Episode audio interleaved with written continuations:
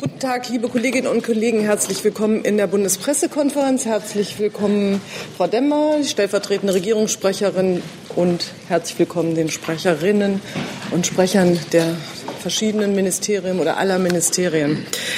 Frau Demmer hat uns Termine für die nächste Woche mitgebracht und hat das Wort. Genau. Die würde ich jetzt mal vortragen. Am kommenden Dienstag, den 7. Februar, wird die Bundeskanzlerin nach Warschau reisen. Sie wird dort Gespräche mit Polens Ministerpräsidentin Beata Szydło und dem Staatspräsidenten Duda führen.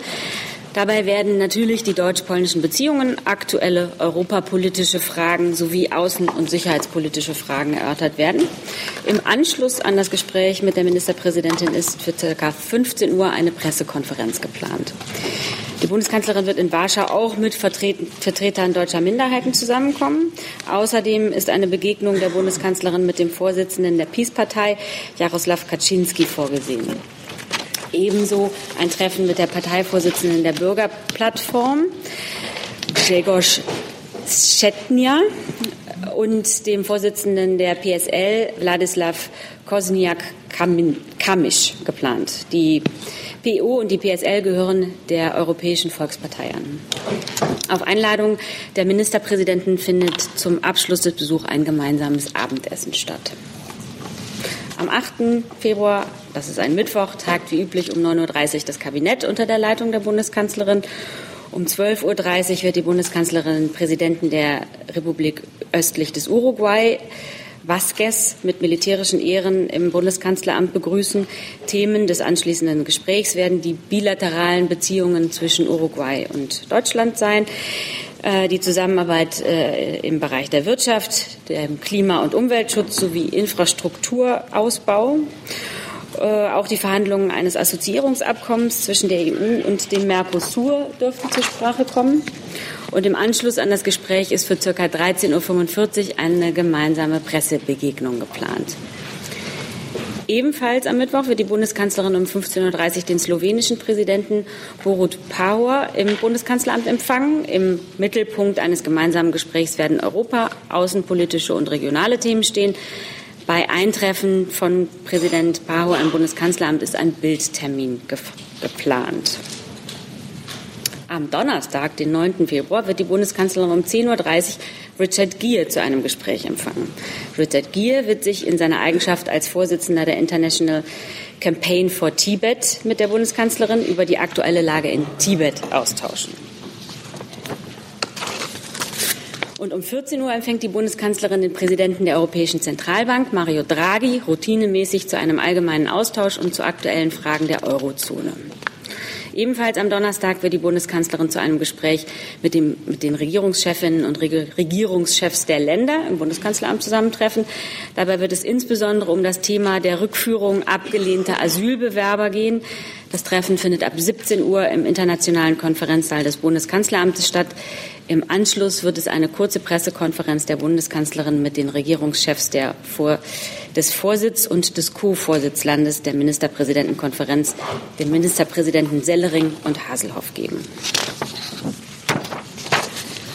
Am Freitag, das ist dann der 10. Februar, findet um 14 Uhr der Antrittsbesuch der aktuellen Ministerpräsidentin äh, aus Rheinland-Pfalz im Büro der Bundeskanzlerin statt. Direkt im Anschluss um etwa 14.30 Uhr übergibt die Kanzlerin die diesjährige 2-Euro-Gedenkmünze Rheinland-Pfalz an die rheinland-pfälzische Ministerpräsidentin. Die 2-Euro-Gedenkmünzen werden jährlich passend zur Präsidentschaft im Bundesrat ausgegeben. Und im Jahr 2017 hat Rheinland-Pfalz die, diese Präsidentschaft inne. Die Gedenkmünzen sollen den Bürgerinnen und Bürgern in Europa den föderalen Aufbau der Bundesrepublik vermitteln. Und am Sonntag, den 12. Februar, wird die Bundeskanzlerin um 12 Uhr an der Wahl des Bundespräsidenten durch die Bundesversammlung teilnehmen. Damit ist die Woche zu Ende. Ja, Sonntag. Okay. Gut. Vielen Dank, Frau Demmer. Ich weiß, dass Herr Lieb jetzt schon eine Frage hat zum Thema Warschau-Besuch der Kanzlerin. Bitte schön. Äh, Frau Demmer, könnten Sie kurz das Ziel der Reise nach Warschau skizzieren?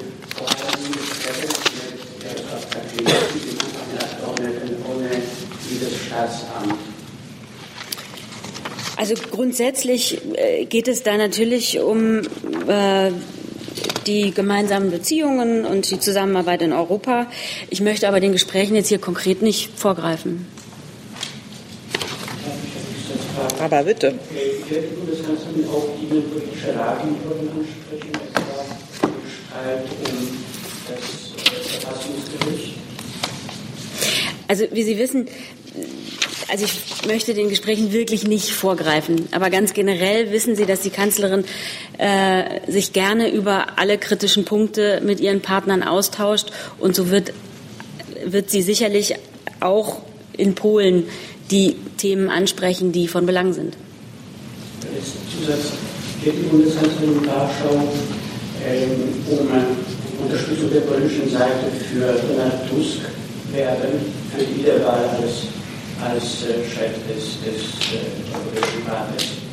Sie versuchen mir weiterhin Details über ein Gespräch zu entlocken, was einfach nächste Woche stattfinden wird. Es wird äh, äh, sicherlich auch über die Ergebnisse dieses Gesprächs informiert werden. Grundsätzlich besteht halt die Devise, man spricht besser miteinander als übereinander und das ist auch vor Gesprächen in der Regel ganz gut. Herr Lehmann. Frau Lemmer, äh, woher kommt diese Initiative zu, zu diesem Treffen? Wurde Frau Merkel eingeladen oder wie sagt äh, Herr Kaczynski, äh, deutsche Seite sucht äh, Gespräche mit Polen? Darüber geben wir in der Regel keine Auskunft. Beide Seiten, äh, beiden Seiten ist der Kontakt zueinander wichtig und so kommt es jetzt zu einem Treffen. Die, also das Treffen steht einfach dafür, dass die deutsch-polnische Zusammenarbeit für die Bundesregierung große Bedeutung hat.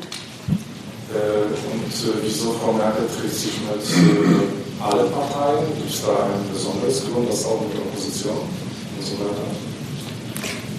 Sie hat grundsätzlich Interesse, äh, sich mit dem polnischen Partner auseinanderzusetzen und das auf allen Ebenen. Herr Steiner. Ja, ähm, ohne ein Gespräch vorbereiten zu wollen, würde ich dann doch gerne wissen, wie denn die Bundesregierung aktuell die Lage in Polen aus, äh, ja, momentan bewerten würde, respektive was sie dort momentan selbst als problematisch betrachtet, wenn sie es als problematisch betrachtet. Das ist wieder vor der Norm wahrscheinlich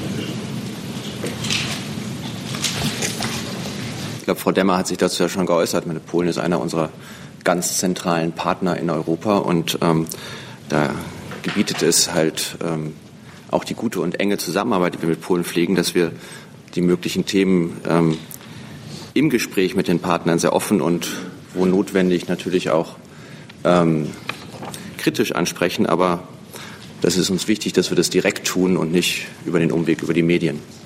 Grundsätzlich sind Sie ja darüber informiert, dass die Europäische Kommission seit Januar 2016 ähm, die polnischen Maßnahmen nach Maßgabe des neuen Rahmens zur Stärkung der Rechtsstaatlichkeit äh, überprüft. Und ähm, Polen hat jetzt ähm, die Frist zur Ausräumung der Bedenken. Wenn ich da als Nachfrage dann doch, ähm, die Kommission hat ja sich bereits in manchen Stellen geäußert, auch die Venedig-Kommission hat sich bereits geäußert zu manchen der Punkten, äh, der Punkte, die dort im Raum stehen. Hat die Bundesregierung dort keine eigene Bewertung Verfahrens? Wir wollen einfach den Ergebnissen äh, da jetzt nicht vorgreifen. Herr Delfs. Dann auch nochmal die Frage, wieso trifft sich die Kanzlerin mit Herrn Kaczynski, der ja eigentlich nur normaler Abgeordneter ist? Oder hat sie, ist das im Grunde genommen das Anerkenntnis, dass er da doch eine wichtige Rolle in der polnischen Politik spielt, als er ja von der Funktion ja eigentlich spielen dürfte? Es gibt offensichtlich ein Interesse daran, miteinander zu reden und nicht übereinander. Gibt es weitere Versuche zum Warschau-Besuch? Das scheint mir nicht der Fall zu sein. Herr Lange? Ja, ja, da würde ich, das würde ich jetzt, das rufe ich jetzt auf. Jetzt können Sie sich melden. Oder können Sie das, können Sie das Wort haben? Äh, also indirekt. Und zwar ist am Montag der bulgarische Präsident, der Bundespräsident, äh, ich hätte gerne gewusst vom Auswärtigen Amt oder von der Bundesregierung, ob es angesichts der Lage in Bulgarien auch äh, da Treffen geben wird. Also die Kanzlerin ist in München, fällt vielleicht aus, aber sonst auf anderer Ebene vielleicht. Ähm, nach meiner Kenntnis wird der Außenminister am Montag in Brüssel sein zunächst zum ähm, Rat für Auswärtige Beziehungen und dann auch nach München reisen. Weitere Fragen zu Bulgarien sehe ich nicht. Gibt es weitere Fragen zu den Terminen. Uruguay, Slowenien, Frau Müller, bitteschön. Sie von Ihrem Donnerstag mit den Regierungschefs der Länder. Mhm. Ähm, ich weiß nicht, ob man sich schon geäußert hat, ob ich es noch nicht mehr im Kopf habe. Vielleicht können mich da updaten, Frau Demmer, was das Thema Rückführung und Abschiebung angeht. Ähm, ist die auch der Ansicht, dass der Bund da mehr Kompetenzen bekommen sollte? Ähm, da würde ich jetzt den Gesprächen nicht vorgreifen wollen. Damit bestätigen Sie aber, dass es bei den Gesprächen darum geht, wie Kompetenzen zwischen Bund und Ländern verteilt werden sollen in Zukunft. Es geht allgemein äh, zum Thema Rückführungen äh, und das ist ein Verhandlungsprozess, deswegen trifft man sich da ja. Also, Kanzlerin hat sich noch nicht dazu geäußert, ob sie glaubt, dass der Bund, wie Herr de Maizière das ja gerne möchte, da mehr Kompetenzen haben soll. Ich kann Ihnen dazu jetzt keine Auskunft geben. Herr Steiner, Sie hatten zu diesem Komplex auch eine Frage, wenn ich das richtig hier aufgeschrieben habe. Ja, aber jetzt in dem Fall ganz kurz nur in diesem Komplex speziell. Mit welcher Erwartungshaltung die Kanzlerin Gespräche? Das muss ja eine haben. Es ist aber eher unüblich, diese Erwartungen vorher kundzutun. Gibt es dazu weitere Fragen? Aber Sie hatten zum Thema Asyl und Gewalt, glaube ich, noch eine Frage. Wollen Sie die gleich an? Das ist nicht, nicht Termine, ich, aber ich denke, das passt jetzt und dann mache ich gleich mit den Terminen gerne mal weiter. Die Frage geht dann an Frau Lemmer und Herrn Limroth.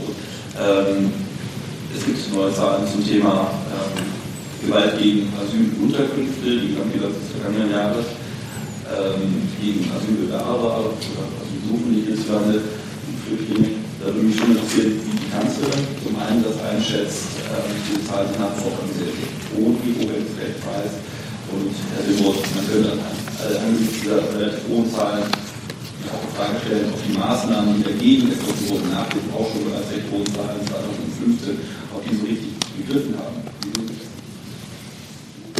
Ich würde Herrn Dimroth den Vortritt lassen.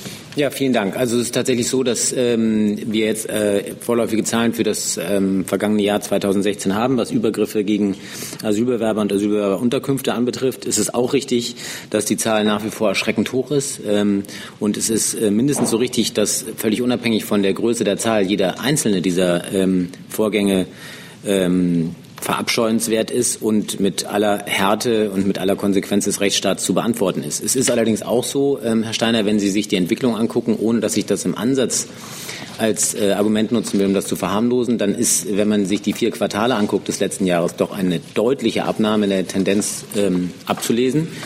Nochmal, die Zahlen sind ähm, auch äh, diese Entwicklung einpreisend immer noch deutlich zu hoch. Aber äh, das äh, gehört schon zur Wahrheit dazu. Wenn man sich die Entwicklung über das Jahr 2016 anschaut, dann werden Sie feststellen, dass es eine äh, deutliche Tendenz nach unten gibt. Wenn Sie mich jetzt fragen, ähm, ob die Maßnahmen, die hier ergriffen wurden, hinreichend sind oder nicht, dann lässt sich das jedenfalls abschließend ähm, als Sprecher des Bundesinnenministers nicht so recht beantworten. Denn wie Sie wissen, für die Sicherheit der Unterkünfte und der betroffenen Menschen vor Ort sind die Bundesländer zuständig. Es ist völlig klar, dass ähm, die Bundessicherheitsbehörden soweit betroffen hier äh, dieses Phänomen im Blick haben. Und äh, die Strafverfolgungsbehörden und Sicherheitsbehörden der Länder, soweit wir das beurteilen können, soweit äh, Ermittlungsansätze da sind, auch mit aller Konsequenz gegen solche Täter vorgehen. Davon unabhängig ist es äh, aber so, dass da, wo der Bund zuständig ist, ja eine Menge geschehen ist im Kampf gegen den Rechtsextremismus insbesondere. Ich möchte verweisen auf die Verbotsmaßnahmen aus dem Innenministerium heraus ähm, gegen die sogenannte Old School Society, gegen die Gruppe Freital, gegen die Reichsbürger. Jetzt eine ähm, bundesweite Beobachtung initiiert durch den Bundesinnenminister. Daran sehen Sie, dass es ja ähm, eine Reihe von Möglichkeiten, äh, eine Reihe von Maßnahmen gibt, die hier ergriffen wurden seitens ähm, auch persönlich des Bundesinnenministers bis hin zu der Ausweitung und ähm, Konzentration gemeinsam mit dem BMFSFJ zu Präventionsmaßnahmen. Also das ist ja ein bunter Strauß von Maßnahmen, der hier ergriffen wurde seitens der Bundesregierung. Nochmal, wenn Sie mich fragen, ob äh, sozusagen jetzt in Anbetracht der bekannt gewordenen Zahlen ich davon ausgehen würde, dass diese Maßnahmen ausreichend sind und der jetzige Zustand befriedigend ist, kann ich Ihnen das mit einem klaren Nein sagen. Selbst eine solche Straftaten wäre zu viel und für uns immer noch Antrieb, hier ähm, gemeinsam mit allen möglichen Ansatzmöglichkeiten vorzugehen. Ich kann mich da nur anschließen. Ähm, Gesellschaft und Politik tragen bei diesem Thema natürlich gemeinsam eine große Verantwortung ähm, gegen ein stilles Einverständnis und bloßes Hinnehmen solcher Taten äh, gegen, also durch Minderheiten in unserer Gesellschaft. Ähm, und die Bundesregierung nimmt diese Verantwortung in dem Bereich total ernst und geht da entschlossen gegen vor. Ähm, die, Betra die Bekämpfung von Rechtsextremismus äh, als eine der ist eine der grundlegendsten und vornehmendsten Aufgaben von Staat und Gesellschaft. Und es gibt diverse Programme. Herr Dimroth hat einige aufgezählt. Sie können sich ähm, darauf verlassen, dass die Bundesprogramme, es gibt ein Bundesprogramm Zusammenhalt durch Teilhabe. Ähm, ähm, das fördert die Arbeit von Verbänden und Vereinen, Kommunen und Bürgerinitiativen, vor allem in ländlichen und strukturschwachen Gebieten.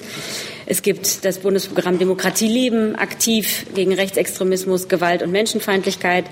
Und erst im Juli dieses Jahres hat äh, die Strategie zur Extremismusprävention und Demokratieförderung äh, ist vorgelegt worden. Äh, den Kern dieser Strategie bildet eine Vielzahl von fortlaufenden Programmen. Insofern Möchte noch jemand zu diesem Thema nachfragen? Das scheint mir nicht der Fall zu sein. Jetzt nochmal zu, zurück zu den Terminen, wie versprochen. Jetzt habe ich noch Uruguay, hatte ich schon gesagt, Slowenien.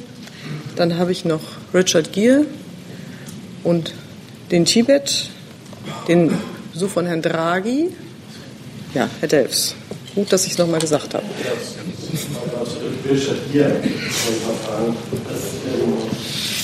da gibt es ja immer, ähm, wie soll man sagen, so Empfindlichkeiten auf der chinesischen Seite, wenn, wenn man sich hier mit Tibet so. unterstützern, Vertretern etc.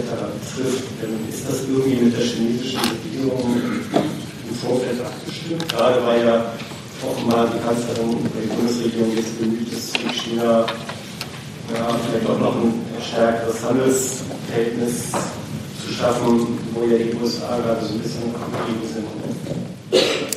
Also grundsätzlich steht die Bundesregierung, wie Sie wissen, zur Ein-China-Politik. Das gilt natürlich auch in Bezug auf Tibet. Klar ist aber auch, dass die Bundesregierung sich für die Achtung der Menschenrechte in China einsetzt. Äh, und in diesem Zusammenhang setzt sie sich natürlich auch dafür ein, dass die Minderheitenrechte der Tibeter beachtet werden und unterstützt den Anspruch der Tibeter auf kulturelle und religiöse äh, Autonomie innerhalb Chinas. Ähm, die Bundesregierung hat daher in der Vergangenheit immer wieder zu einem konstruktiven Dialog aufgerufen. Und in diesem Zusammenhang ist auch dieses Gespräch zu sehen. Nochmal, Sie hat ja gerade kürzlich mit dem chinesischen Regierungschef gesprochen, letzte Woche. War das denn da auch Thema? Ja, zu Details aus diesen Gesprächen berichten wir ja nicht, aber sie hat in der Vergangenheit immer wieder auch gegenüber dem chinesischen Partner und der chinesischen Führer immer wieder die Menschenrechtslage in China angesprochen. Bitte. Ja, das ist nochmal eine Nachfrage. Hat es denn ähm, im Vorfeld dieses jetzt von Ihnen angekündigten ähm, Treffens von der chinesischen Seite ähm, ähm, bereits Reaktionen gegeben oder hat die chinesische Seite sich bereits gemeldet? Kann ich Ihnen keine Auskunft zu geben. Dazu ist mir nichts bekannt. Gibt es weitere Fragen zum Tibet? Zu Herrn Draghi? Dann haben wir noch Malu Dreyer als Bundesratspräsidentin, Antrittsbesuch und die Bundespräsidentenwahl. Und dann habe ich als nächstes Libyen auf meinem Zettel. Herr Jordans.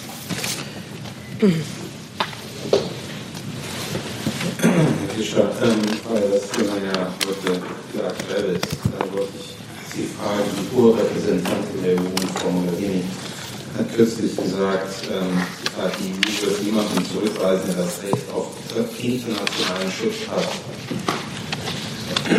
Äh, meine Frage, wie sieht die Bundesregierung das genauso? Und zweitens, ähm, wie weiß denn die EU, ob jemand das Recht auf internationalen Schutz hat?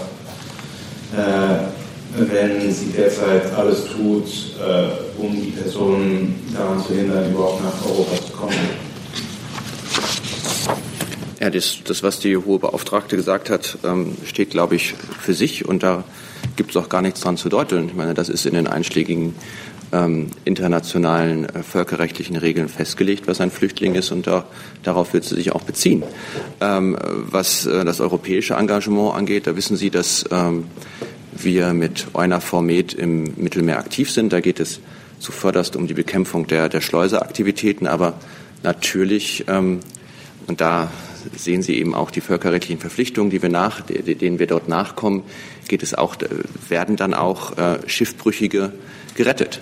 Und äh, Sie wissen äh, alle sehr gut, dass die Bundeswehr, ähm, der Kollege kann das wahrscheinlich noch genauer ausführen, aber auch ähm, andere Beteiligte an der Operation bereits ähm, mehrere Zehntausend Flüchtlinge auf hoher See im Mittelmeer gerettet haben.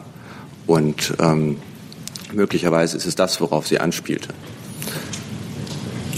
Ähm, die äh, Überlegungen gehen ja in die Richtung, ähm, zu verhindern, dass äh, Personen überhaupt in diese Boote einsteigen können, beziehungsweise sie, wenn sie schiffbrüchig werden, direkt wieder zurück nach Libyen zu bringen.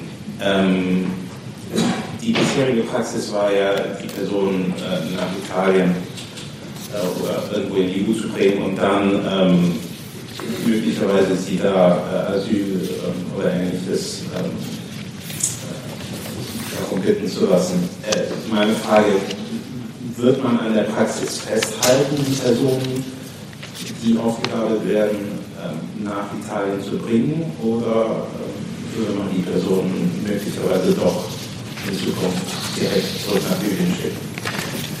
Naja, hier geht es ja um, um internationales Seerecht und es sieht vor, dass ähm, Flüchtlinge in den ähm, nächstgelegenen äh, sicheren Hafen gebracht werden und meistens äh, befindet sich der nächstgelegene sichere Hafen dann eben in Italien. Ähm, möglicherweise könnte das aber auch mal anders aussehen. Aber was sozusagen zu, zu, zu Libyen allgemein gilt, ich meine, Sie wissen, dass dieses Land ähm, von äh, schweren inneren Dynamiken geschüttelt wird, dass es zwar eine Regierung gibt, die wir unterstützen, aber es gibt auch ähm, sogenannte Gegenregierungen. Sie wissen, dass das Land auf der Transitroute für, für viele, viele Flüchtlinge liegt. Und Sie wissen auch, dass ähm, die Zustände in Libyen derzeit wirklich nicht, nicht, nicht, nicht so sind, dass man sie als äh, besonders äh, gut und stabil bezeichnen könnte. Und ähm, solange das so ist, werden wir mit all unseren ähm, Mitteln versuchen, zum einen zum Staatsaufbau beizutragen, aber auf der anderen Seite eben auch das Los ähm, der Flüchtlinge und Migranten, die sich in Libyen befinden, zu verbessern durch die verschiedensten Maßnahmen. Wir, wir arbeiten gemeinsam mit dem IOM an verschiedenen ähm, Programmen, die, die, die ganz früh schon ansetzen, zum Beispiel im, im, im Niger, um ähm, Flüchtlinge ähm, sozusagen auf äh, die, die möglichen Gefahren hinzuweisen und um ihnen ähm, Rückkehrperspektiven zu bieten. Sie wissen, dass wir in, in Libyen ähm, zum Beispiel die verschiedensten ähm, ähm, Flüchtlingszentren auch besuchen und uns ein Bild davon machen, wie, wie, wie, wie es dort aussieht und wir mit verschiedenen Programmen daran arbeiten, auch dort die Lage der, der Migranten zu verbessern. Aber ähm, solange es in, in Libyen keine gefestigten staatlichen Strukturen gibt, solange wird es auch äh, ähm, schwierig sein, ähm, Flüchtlinge nach ähm, Libyen zurückzuschicken, solange eben diese nicht gefestigten staatlichen Strukturen nicht den notwendigen Mindestschutz gewähren können. Herr Steiner. Ja, Herr Fischer, in Libyen ist ja die Situation eine überaus dynamische und deswegen muss ich dann auch nochmal nachfragen, wie Sie jetzt gerade sozusagen tagesaktuell eigentlich dort überhaupt die Lage bewerten. Wie viel Staatlichkeit können Sie denn inzwischen ausmachen nach, glaube, zwischen drei Jahren des Versuchs des Aufbaus von Staatlichkeit und wo sind da die tatsächlichen faktischen Grenzen? Naja, Sie wissen, dass wir, ähm, also es gibt in, in, in, in vielen Bereichen oder fast allen Bereichen Libyens ja durchaus funktionierende kommunale Verwaltungsstrukturen. Was es nicht gibt, ist eine übergeordnete nationale Regierung, deren Macht, im, deren Macht in, ins ganze Land hineinreicht. Genau deshalb unterstützen wir ja auch ähm, die internationalen Bemühungen, unter anderem mit dem äh, UN-Sonderbeauftragten, einem Deutschen, Martin Kobler, der sich darum bemüht, ähm, einen Ausgleich zwischen den verschiedenen Interessen her, herzu, herzustellen und ähm, dieses äh, libysche Staatsgebilde zu stabilisieren und letztlich da, was letztlich dazu führen soll, dass ähm, die libysche Staatsgewalt, die ja in, in Tripolis sitzt, mit einem von uns anerkannten Premierminister, ihre Macht auch dann irgendwann über das ganze Land, ähm, sich deren Macht über das ganze Land erstreckt.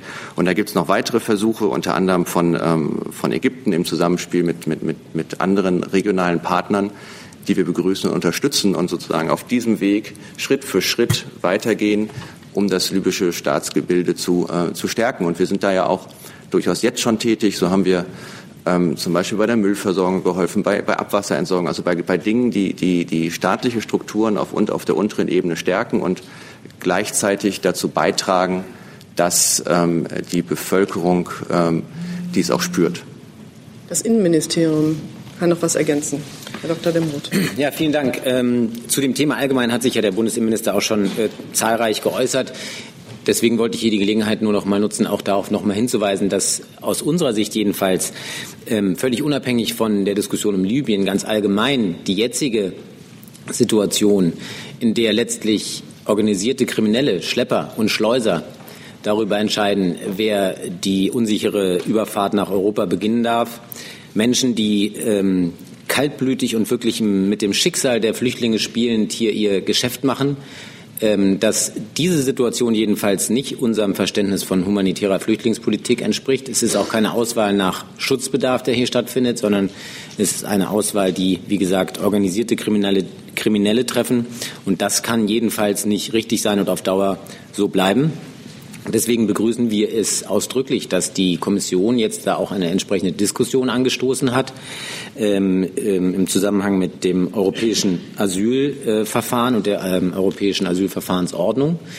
Ohne dass damit jetzt schon fertige Antworten auf dem Tisch liegen und wohl wissend, ähm, wie insbesondere äh, wie ähm, schwierig hier Lösungen, insbesondere in Anbetracht der von Herrn Fischer ja sehr nachdrücklich ähm, geschilderten schwierigen Lage in Libyen ist, ist es aus unserer Sicht dennoch sehr wichtig und lohnenswert, sich jetzt diese Gedanken zu machen, ob und wie es hier zu einer europäischen Lösung kommen kann, um ähm, die jetzige Situation, wie sie aus unserer Sicht jedenfalls nicht fortdauern soll, dann auch entsprechend ändern zu können.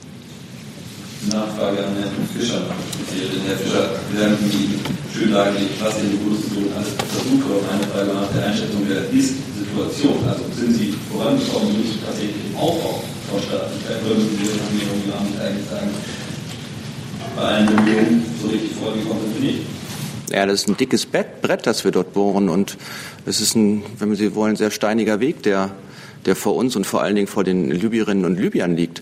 Und natürlich hat es Fortschritte gegeben. Es gibt ja die Einheitsregierung, die auch von vielen anerkannt wird, die mittlerweile in Tripolis sitzt und ähm, dort auch ähm, zum Beispiel die Zentralbank kontrolliert und, und solche der Dinge. Aber noch immer ist es so, dass es ähm, verschiedene Gruppierungen in, in Libyen gibt, die sich ähm, der, dieser Einheitsregierung noch nicht unterstellt haben. Und wir arbeiten weiterhin daran, ähm, dass, das, äh, dass das gelingt, dass diese Einheitsregierung äh, innerhalb Libyens auch von allen wichtigen Akteuren anerkannt wird. Und das tun wir ja nicht alleine, das tun wir gemeinsam mit der Europäischen Union, das tun wir vor allen Dingen mit den Vereinten Nationen über den von mir erwähnten äh, Sondervermittler Martin Kobler.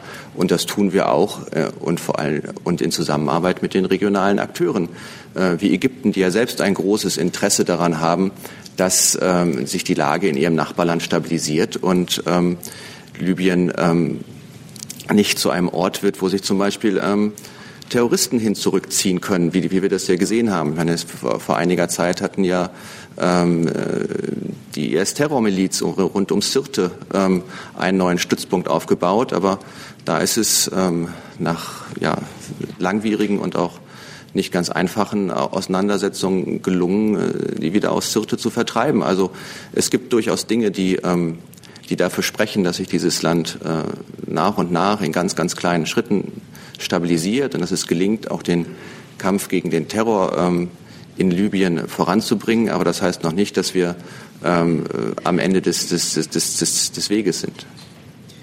Können wir Libyen jetzt verlassen? Sieht so aus. Russland habe ich als nächstes auf meinem Zettel stehen. Das hatte mir jemand anfangs zugerufen. Da weiß ich aber nicht mehr genau, wer das war. Ah, bitteschön. Ostukraine. Ukraine. Das ist nicht ganz Russland. Wir haben ja seit dem Wochenende Meldungen, dass sich dort wieder, dass dort wieder Kämpfe aufflammen.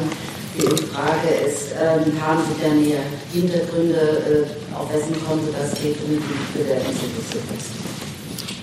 Ich glaube, hierzu haben, hierzu haben wir uns ja schon in der letzten Bundespressekonferenz geäußert, aber ich wiederhole das gerne nochmal, dass die Sicherheitslage in der, in der Ostukraine ähm, vor allen Dingen mit der Eskalation um Avdika, Avdivka für uns sehr durchaus erschreckend ist und Immerhin haben wir in den letzten Stunden eine Abschwächung der militärischen Aktivitäten dort feststellen können. Aber auch das will ich hier ganz klar sagen. Die Zahl der Waffenstillstandsverletzungen ist weiterhin deutlich zu hoch.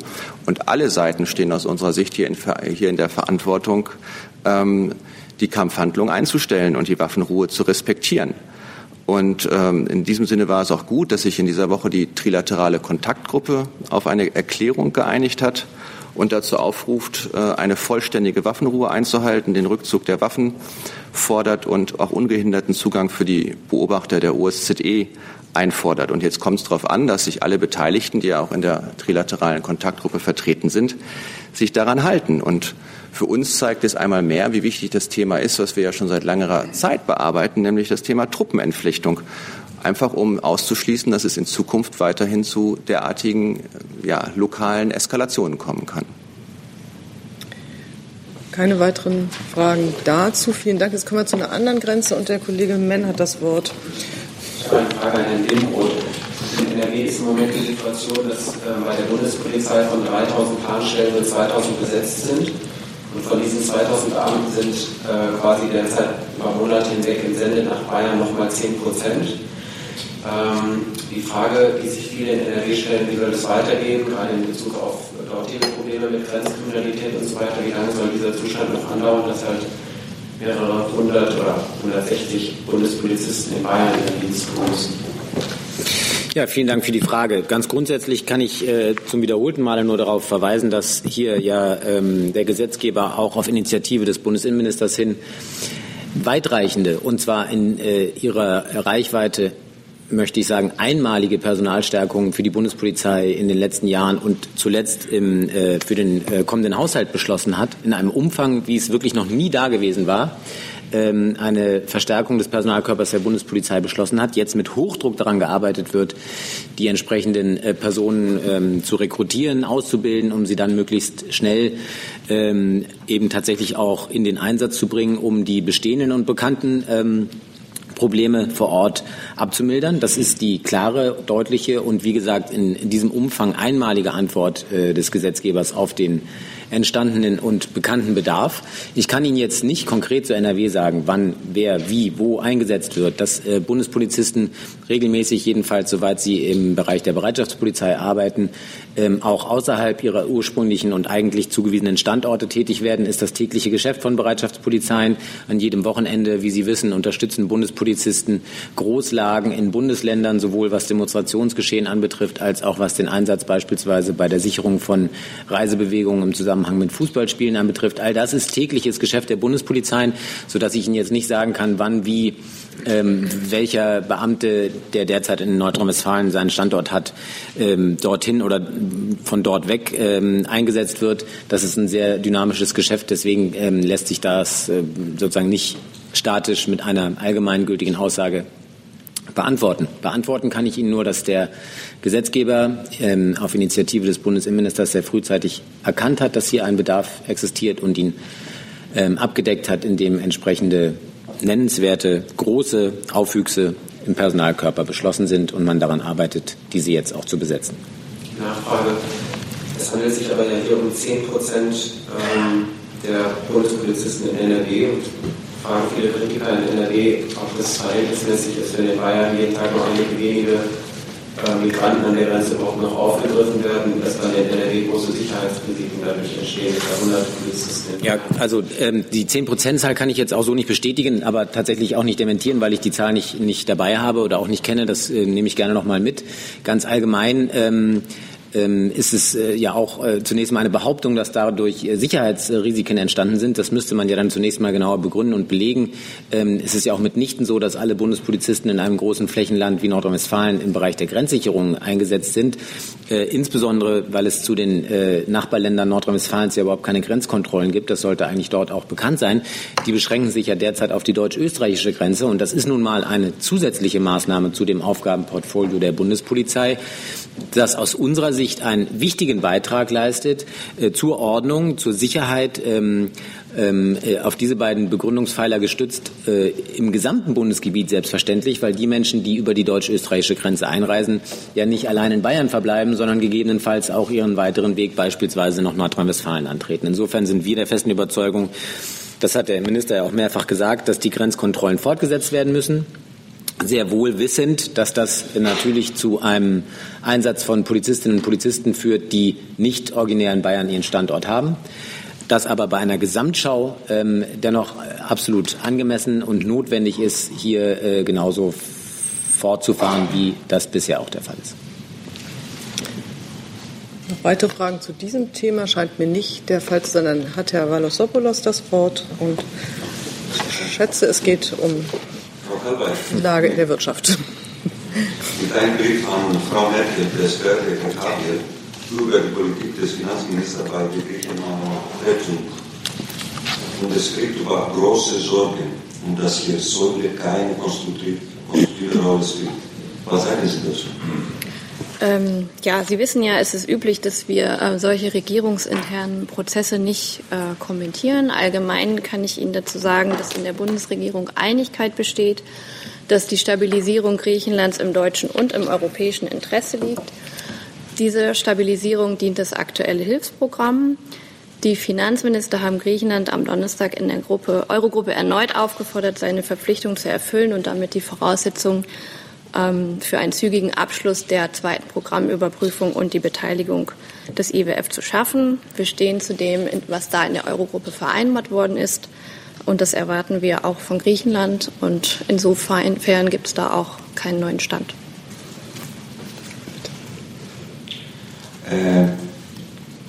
Hat heute ein Treffen zwischen Herrn Säule und Herrn Thompson stattgefunden oder gestern? Oder gestern und heute? Ich kann Ihnen äh, zu, zu Treffen jetzt hier nichts berichten. Es, äh, laufen, es laufen Artikel 4 Konsultationen. Ähm, dazu waren eine ganze Reihe von Vertretern ähm, anwesend, aber ich kann Ihnen jetzt hier einzelne Treffen, äh, zu einzelnen Treffen keine Auskunft geben. Und jetzt geht es zu dem Thema da hinten weiter, dann, äh, dann Herr Wackett und dann der Kollege Menn nochmal, bitte. ist Herr Audrich. Von diesem, äh, dieser Bericht des Handelsblattes, der diese zwei Briefe, einmal von Gabriel an Merkel und einmal von äh, Schäuble an Gabriel äh, ausreichend zitiert wird oder bislang von Ihrem Ministerium und auch nicht vom Finanzministerium, was Zitate betrifft, äh, dementiert worden ist schreibt Herr Gabriel, dass er mit äh, großer Sorge verfolge die Diskussion um das Rettungsprogramm, Diskrepanzen zwischen den Positionen des äh, Bundesfinanzministers und des IWF und äh, man ahnt, dass die Bundesregierung eine konstruktive Rolle einnehmen würde und dass auch äh, die Bundesregierung nach Nachsicht äh, den kurzfristigen Maßnahmen Griechenlands zur Jahresmitte, Jahresmitte gut zu gestanden hätte. Meine Frage lautet, sieht sich auch die heutige Amtsinhaberin in der Kontinuität dieser Meinung von Herrn Gabriel? Also ich kann mich ähm, der Kollegin aus dem Bundesfinanzministerium in der Sache anschließen, dass wir regierungsinterne Schreiben ähm, grundsätzlich nicht äh, kommentieren. Ich kann Ihnen aber gerne äh, noch mal die Haltung des Bundeswirtschaftsministeriums äh, deutlich machen und ähm, da ist sehr klar, dass äh, Griechenland ein sehr wichtiger Partner in Europa ist und dass wir ein großes Interesse an einer stabilen wirtschaftlichen Entwicklung äh, in Griechenland haben. Und das Beste, was man äh, dafür braucht oder was man dafür haben kann, ist eine investierende Wirtschaft und ähm, neues Wachstum, äh, um dadurch dann auch eine stabile Partnerschaft mit ähm, Griechenland auch langfristig zu haben. Griechenland, und das ist uns der zentrale Punkt, braucht eine realistische und braucht eine wachstumsfreundliche und braucht vor allem eine nachhaltige Perspektive ähm, in der wirtschaftlichen Entwicklung. Gewährleistet das äh, die Haltung von Herrn Schäuble? Ähm, ich glaube, Sie, Sie versuchen ähm, äh, mir jetzt noch Kommentierungen zu äh, möglichen internen Kommunikationen, äh, die wir nicht kommentieren, zu entlocken. Und ähm, da bleibe ich bei dem, was ich vorher gesagt habe, dass wir regierungsinterne Kommunikation jeglicher Art ja grundsätzlich nicht kommentieren. Wenn ich auch noch was ergänzen dürfte fürs Auswärtige Amt. Dürfen Sie gerne, Herr Fischer. Genau. Also ich meine, auch es wird Sie nicht überraschen, dass auch ich regierungsinterne Kommunikation nicht kommentiere, aber und das haben meine Vorredner oder meine Vorrednerin ja auch schon gesagt, die Bundesregierung hat grundsätzlich ein ganz großes Interesse daran, dass das äh, Griechenland-Programm mit Erfolg abgeschlossen wird. Und wir dürfen bei dem ganzen ja nicht, bei der ganzen Diskussion ja nicht vergessen, dass ähm, Griechenland in den letzten Jahren ganz intensive Reformanstrengungen unternommen hat, die wir auch würdigen und respektieren und ähm, dass es jetzt äh, darum geht, die zweite Programmüberprüfung rasch abzuschließen. Und unser aller, unser gemeinsames Ziel muss es ja sein, dass es am Ende darum geht, ähm, Griechenland wieder wirtschaftlich auf die Beine zu helfen. Das wird natürlich nur gehen, wenn Griechenland die entsprechenden Anstrengungen unternimmt. Aber auch hier sind wir sozusagen alle der, der, derselben Haltung, dass wir Griechenland auf die Beine helfen wollen. Ja, wir jetzt ja alle betonen, dass die Regierung ein gemeinsames Interesse hat, Griechenland äh, zu stabilisieren. Die Frage an Frau Lemmer, gibt es vielleicht unterschiedliche Auffassungen in der Bundesregierung, wie das zu erreichen ist? Ich kann hier nur wiederholen, was auch am vergangenen Mittwoch äh, schon von Herrn Seibert gesagt worden ist. Es gibt keine neue Haltung äh, der Bundesregierung. Deswegen müssen wir das auch gar nicht weiter diskutieren. Äh, das Ziel ist, wie auch Herr Fischer gerade gesagt hat, Abschluss der zweiten Programmüberprüfung. Der nächste Schritt dafür bleibt die gemeinsame Konditionalität der Institutionen. Und die Eurogruppe hat die Institutionen darin bestärkt, ihre Gespräche mit Blick auf eine Rückkehr der Institutionen nach Athen zu intensivieren. Entschuldigung, das war aber nicht die Frage. Die Frage war, und das interessiert wahrscheinlich den Bürger auch, ob es unterschiedliche Auffassungen gibt innerhalb der Bundesregierung, wie dieses Ziel zu erreichen ist. Das war aber meine Antwort auf Ihre Frage. Das heißt, Sie möchten die Interessen der Bürger nicht beantworten. Diese Analyse ähm, und Interpretation meiner Antwort äh, würde ich jetzt nicht teilen. Ich habe nur gesagt, die Haltung der Bundesregierung ist doch jetzt hier auf sehr deutliche Weise schon zum Ausdruck gebracht worden. Und daran hat sich einfach nichts geändert. Herr Menn. Ich habe eine Frage an Herrn Floßdorf. Und zwar geht es?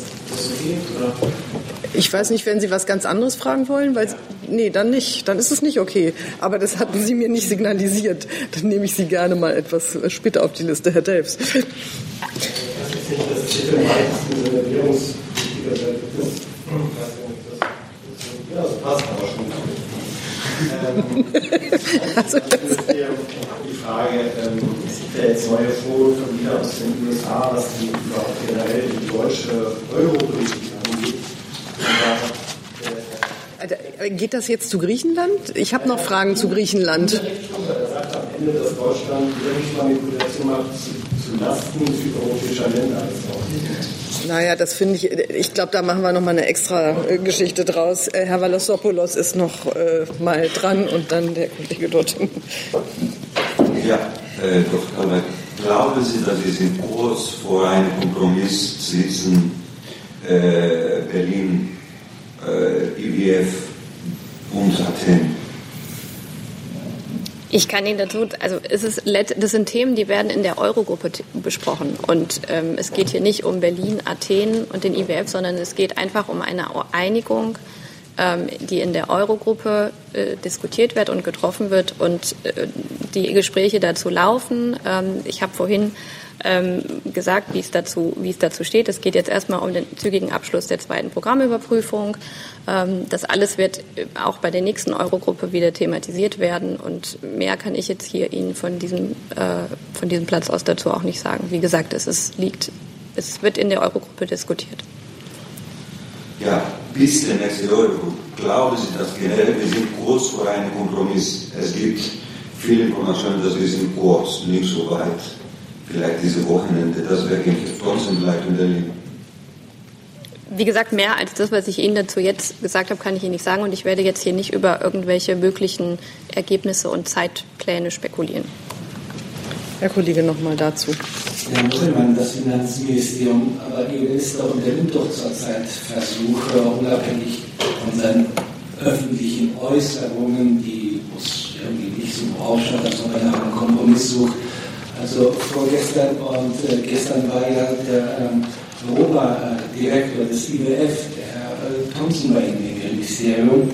Und äh, naja, stimmt es, dass der Ihr Minister da sehr gerne auch den griechischen äh, Finanzminister dabei hätte, den Herrn äh, Zakalotos bei diesem Gespräch zum Ersten und zum Zweiten? Ähm, diese Diskrepanzen zwischen dem IWF, was also die Tragfähigkeit der griechischen Schulden betrifft und auch den Primärüberschuss, äh, konnten die verringert werden? Was ist der Stand der Dinge? Ich habe Ihnen da ja gerade zu diesen Gesprächen ähm, jetzt vorhin schon geantwortet. Ich will das, kann das jetzt nochmal wiederholen. Ich weiß nicht, ob das für Sie von Mehrwert ist. Wir äußern uns an dieser Stelle nicht zu irgendwelchen Gesprächen, zu internen Gesprächen.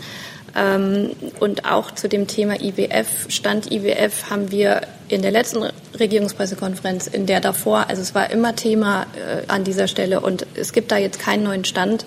Es gibt jetzt nichts, was ich Ihnen an dieser Stelle dazu berichten kann. Und zum Thema zur Haltung der Bundesregierung, äh, zum Thema Griechenland haben wir jetzt, glaube ich, auch schon sehr ausführlich uns alle geäußert.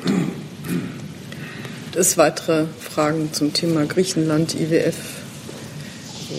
Ihre Frage hatte sich damit erledigt, ja? Das war, oder hatten Sie noch ein anderes Thema, Herr Kollege? Hatten Sie noch ein? Gut. Dann habe ich Herrn Zweigler als Nächsten mit einem neuen Thema. Hm. Jetzt. Meine Frage geht ans Bundeslandwirtschaftsministerium. Äh, Frau Hente, was hält denn Ihr Minister von den, den neuen Bauernregeln, die Frau Hendricks jetzt als Plakate in die 70 Städte dieser Republik äh, bringen will und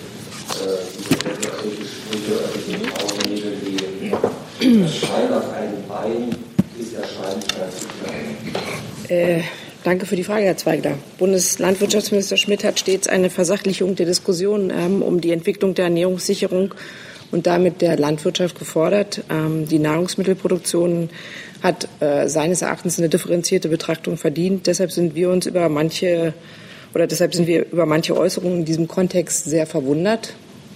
Äh, für die Rolle der Landwirtschaft in der Mitte der Gesellschaft tragen wir alle eine Verantwortung und Entwicklungen in diesem Berufszweig gehen nur mit der Landwirtschaft und nicht gegen sie. Ich kann das gerne ergänzen. Ähm, wir haben eine neue Kampagne gestartet, wie Sie vielleicht mitbekommen haben, neue Bauernregeln.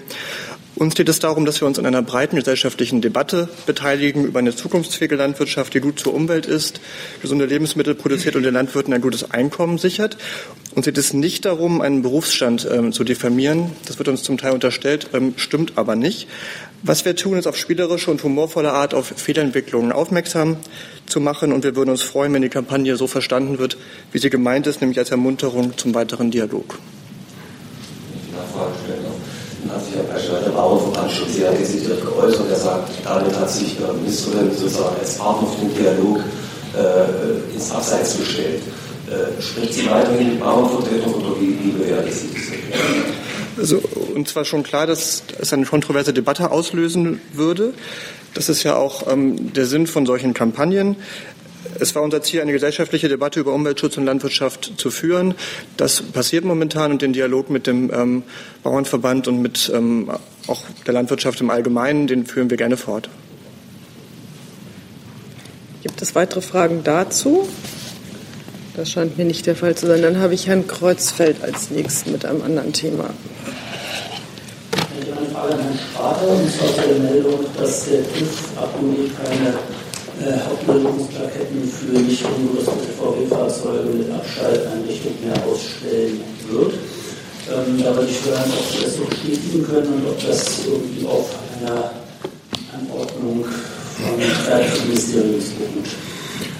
Also was ich dazu sagen kann, ist, Sie haben die Quelle richtig genannt, das ist eine Äußerung des TÜVs, die ich hier nicht weiter bewerten oder äh, kommentieren äh, kann. Was unsererseits äh, gültig ist, das haben wir aber auch schon äh, mehrfach betont, ist, dass der Rückruf der Fahrzeuge, die mit illegalen Abschalteinrichtungen versehen sind, äh, verbindlich ist. Ähm, die Frage stellt sich also derzeit nicht, ob hier TÜV-Plaketten ähm, entzogen werden können oder äh, nicht. Der Rückruf läuft. Äh, Sie wissen, dass wir sukzessive Freigaben äh, erteilt haben für bestimmte Fahrzeugcluster. Ähm, das ist geschehen seit Beginn des vergangenen Jahres äh, und äh, läuft auch derzeit noch, sind fast alle äh, freigegeben worden. Es ist aber immer noch so, dass noch nicht alle Fahrzeuge freigegeben worden sind. Wie gesagt, noch einmal, der Rückruf ist verbindlich. Die Hersteller schreiben die Kunden an. Äh, die Kunden werden informiert und aufgefordert, ähm, die Werkstatt aufzusuchen. Ähm, gegebenenfalls, wenn Sie das nicht tun, erhalten Sie nochmal ein Erinnerungsschreiben. Und als allerletzte Konsequenz, äh, wenn Sie Ihr Fahrzeug nicht umrüsten, ähm, dann kann das Fahrzeug außer Betrieb gesetzt werden. Unsere Betriebssetzung erfolgt dann über, darüber, dass die allgemeine Betriebsgenehmigung erlischt? Oder was ist die, was ist die rechtliche Voraus, äh, die rechtliche Grundlage dafür, dass der TÜV die Plakette nicht erteilt hat bisher? Sagten mir, dass dort äh, wurde das überhaupt nicht überprüft und Sie haben auch eigentlich die technischen Möglichkeiten bisher, das überhaupt genau festzustellen. Aber was hat sich da konkretes geändert? Jetzt haben Sie zwei Aspekte miteinander vermengt. Einmal die Außerbetriebssetzung und einmal die TÜV-Plakette. Ich rede hier über die Außerbetriebssetzung die Details, äh, die auch die Rechtsgrundlagen, die dazu führen, auch alles, was überhaupt in Verbindung mit diesem verbindlichen Rückruf der Fahrzeuge in Zusammenhang steht, können Sie noch mal nachlesen im Untersuchungsbericht, den wir vergangenes Jahr erstellt haben. Weitere Fragen dazu sehe ich nicht. Dann hat die, Sie hatten sich, wären jetzt sowieso dran, was immer Sie jetzt fragen möchten. Also meine Frage geht auch äh, ans Verkehrsministerium. Ich wollte noch mal explizit nachfragen, ob es eine Weisung, Anordnung oder äh, sonstige äh, ja, ja, Anordnungen aus dem Verkehrsministerium gegenüber den Prüfinstanzen, die den TÜV gibt, die mit den äh, VW-Dieselfahrzeugen zu verfahren ist, die noch nicht nachgerüstet sind. Davon ist mir nichts bekannt. Moment, jetzt. So, jetzt. Treffen wir gut. Jetzt hat es geklappt. Das heißt, dass es keine gibt oder heißt das, dass Sie es nicht wissen? Und wenn Sie es nicht wissen, müsste ich gerne, ob Sie es rausfinden können innerhalb der nächsten zwei Stunden. Ich habe ja gerade gesagt, was für uns maßgeblich ist, äh, und dabei bleibe ich. Aber für uns ist maßgeblich die Frage, ob es eine Anordnung oder Weisung gibt. Vielleicht fragen Sie bei, ja, die, wie gesagt, davon ist mir nichts bekannt. Wenn es, äh, wenn es eine solche geben sollte und äh, ich davon im Moment nicht weiß, kann ich das gerne nachliefern. Ansonsten bleibt es dabei. Also wenn wir nichts hören, nachher gehen wir davon aus, es gibt keine. So ist das. Gut, und wenn wir was hören, dann schicken wir es gerne an alle rum. Immer, gerne. An uns liefern. Vielen Dank. So. Ist das Thema jetzt sozusagen erschöpfend abgehandelt? Und Ihre Frage war diese Frage. Gut, dann nehme, nehme ich Sie sozusagen jetzt von meinem Zettel und jetzt habe ich Herrn Delfs, der nach Südeuropa möchte. Mit der Währungspolitik. Äh, Kritik an der deutschen Währungspolitik oder an der europäischen Währungspolitik. Da hat sich jetzt ähm, der designierte äh, amerikanische Botschafter für die EU geäußert und gesagt, dass Deutschland ähm, äh, gezielt Währungsmanipulationen gemacht habe, äh, um sich einen Vorteil zu verschaffen gegenüber südeuropäischen Staaten. Ähm, Frage ist, erstmal, was sagen Sie dazu? Und zweitens ist die Frage, ähm, wie gehen Sie eigentlich mit diesen permanenten Angriffen dieser neuen US-Regierung um äh, gegen die deutsche Handels- und Währungspolitik oder gegen die europäische Währungspolitik? Gibt es da eigentlich irgendwelche Kontakte schon zum, zum US-Finanzministerium, wo man mal versucht, zu erklären, wie das eigentlich funktioniert, dieses Währungssystem, die Handelspolitik, deutsche, oder weil das zum Teil auch sehr verzerrend und auch falsch dargestellt wird, also wie das in der Gemeinde vor sich geht. Oder erträgt man das einfach und, denkt, naja, die werden wir irgendwann schon Ruhe geben. Sie fragen jetzt mich, oder? Ähm, zu Ihrer ersten Frage, ich denke, also die Kanzlerin hat sich ähm, ja geäußert ähm, zu dem zu dem Vorwurf oder was da der äh, was da an Äußerungen äh, Anfang der Woche war. Ich, das hat weiter Bestand, dem habe ich jetzt hier auch nichts hinzuzufügen. Ähm, zu Ihren Fragen ist es, ist es ja so, ist der, es gibt einen designierten US-Finanzminister, aber noch keinen ernannten Finanzminister. Ähm, natürlich wird es, wird es dann eine Kontaktaufnahme geben, aber wie gesagt, ist, der Finanzminister ist noch nicht ernannt und ähm, das werden wir jetzt erstmal abwarten. Ich nochmal an Frau Demmer dieselbe Frage stelle, dann könnte man es ja auch für oder doch schon mal thematisieren. Also erträgt man einfach diese permanente Kritik der US-Regierung und designierter Regierungsmitglieder oder gibt es da auch mal den Versuch, bisschen mehr zu wirken? Also ganz grundsätzlich ähm, kann ich jetzt, derzeit befindet sich ja auch der Bundesaußenminister in den USA und ähm, da begrüßen wir schon mal, dass es da zu einer ersten Begegnung so kurz nach der Ernennung und Bestätigung des US-Außenministers gekommen ist. Und ähm, wir sehen auch diese Begegnung, nach allem, was wir da jetzt äh, gesehen haben, äh, als Bestätigung, ähm, dass äh, es die Absicht besteht, auf der Basis unserer gemeinsamen Werte in allen Bereichen mit der neuen US-Administration vertrauensvoll und konstruktiv zusammenzuarbeiten. Ähm, Gibt es jetzt dann eigentlich schon irgendwelche, gab es bei diesen Treffen ähm, oder Besuch von Herrn Gabriel irgendwie schon jetzt äh, Anzeichen, dass in der Tat auch die Kanzlerin selbst demnächst äh, nach Washington fliegt? Also wie auch Herr Seibert schon am Mittwoch gesagt hat, ähm, wir begrüßen äh, und freuen uns darauf, dass der US-Präsident äh, zu G20 kommt und alles weitere, darüber halten wir Sie auf den Laufenden, wenn es was Neues gibt. Gut, das auch erschöpfend abgehandelt. Dann habe ich Herrn Menn nochmal. Ist das richtig? Nee, das ist, ich sehe da so schlecht gerade durch, aber jetzt habe ich es getroffen. Herr Floßdorf, und zwar ähm, ist ja jetzt die äh, Serie Die Rekruten abgedreht worden. Ähm, gleichzeitig zum Ende hin gibt es jetzt Meldungen über Misshandlungen in Bundeswehrkasernen. Inwiefern konterkariert das Ihre Bemühungen zur Nachwuchsgewinnung und äh, wird es intern schon als millionenschweres PR-Desaster bewertet? Also äh, gleich am Ende anzufangen, nein, definitiv nicht. Äh, äh wir haben unverändert hohe Zugriffsraten auf unsere äh, Recruiting-Seiten, also auf die Seiten, in denen man sich auf die, für die Bundeswehr bewerben kann, informieren kann, äh, uns hier noch einschreiben kann.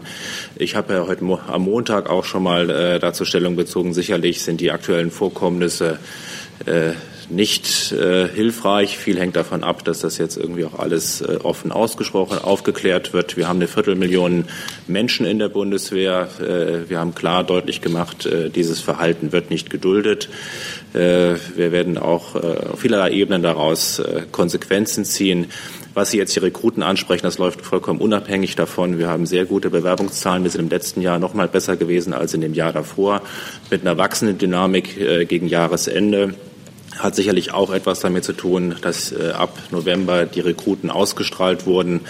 Äh, wir haben unverändert hohe Zugriffsraten gegen Ende der Ausstrahlung jetzt der letzten äh, Folgen gehabt äh, und wir beabsichtigen in ähnlicher Form äh, dieses Projekt auch weiter fortzuführen äh, und das wird in den Werbemaßnahmen für dieses Jahr mit berücksichtigt. Das heißt, Sie, Sie wollen Follow-up, drehen weitere Folgen. Es sind keine Folgen von dieser, dieser in dieser Form äh, Rekrutenausbildung äh, ist die Serie beendet. Wir werden sicherlich äh, ein oder andere Mal schauen noch, äh, was, wie ist es weitergegangen mit einzelnen Protagonisten aus dieser äh, Serie. Äh, wir planen aber ein weiteres Projekt äh, für dieses Jahr in der zweiten Jahreshälfte, äh, was ungefähr einen ähnlichen Umfang, aber ein anderes Thema hat. Und wenn es dann soweit ist, dass ich Ihnen da inhaltlich mehr zu sagen kann, dann werde ich das auch gerne tun. Herr Steiner dazu. Ja, kurz, bietet sich da nicht eben die umstrittene Kaserne an, wo auch eben eine solche, sagen wir mal, Real-Life-Doku-Fiction mit 100 mm zu drehen? Jetzt ein Bewerbungsgespräch. Ich bin dankbar für äh, Vorschläge jeglicher Art. Äh, wir äh, haben ja auch schon in der Serie die Rekruten gezeigt wenn Sie sich die mal anschauen und sich die Mühe machen, sich die Folgen durchzuschauen, dass da vielerlei äh, auch Problematisches in der Bundeswehr äh, vom Umgang mit Waffen, gefahrenen Auslandseinsätzen, PDBS, viele der Sachen werden auch unter diesen Rekruten diskutiert äh, und werden auch sind abgebildet worden in dieser Reality-Doku, die wir da zeigen. Und vielleicht gibt es auch Gelegenheit, dass man diese Themen dort aufgreift. Aber das ist jetzt nicht abhängig von bestimmten Standorten oder punktuellen Ereignissen. Mein Zettel ist jetzt sozusagen ganz voll und damit leer.